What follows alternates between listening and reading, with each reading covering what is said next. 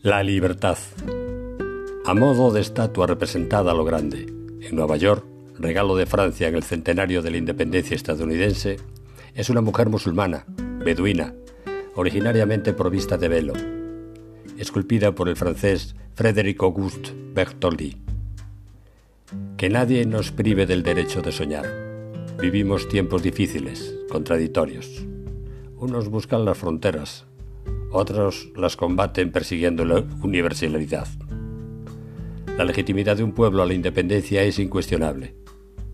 La autodeterminación en España es legal tras la adhesión, suscripción y posterior publicación del Pacto Internacional de Derechos Civiles y Políticos en el Boletín Oficial del Estado el 30 de abril de 1977.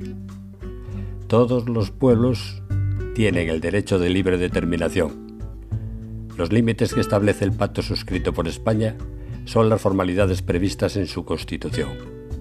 No hacer la petición de referéndum en la debida forma resulta funesto. Del mismo modo que negar injustificadamente el acceso a la petición formal constituiría una actuación ilegal y ruin. Todo puede cambiar. Entender a los ciudadanos, interpretar sus inquietudes, facilitarles la vida, es grandioso no me cansaré de repetirlo. Esa podría ser la libertad. La libertad de los que aparentan no tener nada, sin embargo, están en el corazón. Son todo lo que ahora mismo hace falta para un autogobierno de la vida, lo más cerca de lo natural. Porque es fácil salir todos los días dirigido a algún lugar, vivir programado por unos cuantos, de espaldas a muchos otros que no pueden dirigirse a ninguna parte, porque intencionadamente o no les impedimos vivir en un mundo que es suyo. Cuantísimos sueños desechamos a diario por extravagantes. Sí, utopías que resultan ser justo la llegada o la entrada a un espacio más seguro y mejor.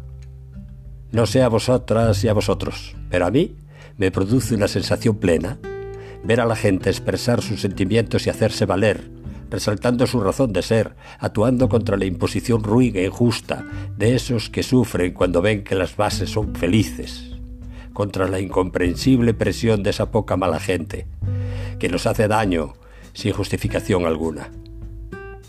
Sentirlo, aunque sea soñando, también podría ser la libertad, sentida como la paz que llega tras la lluvia, representada por un arco iris.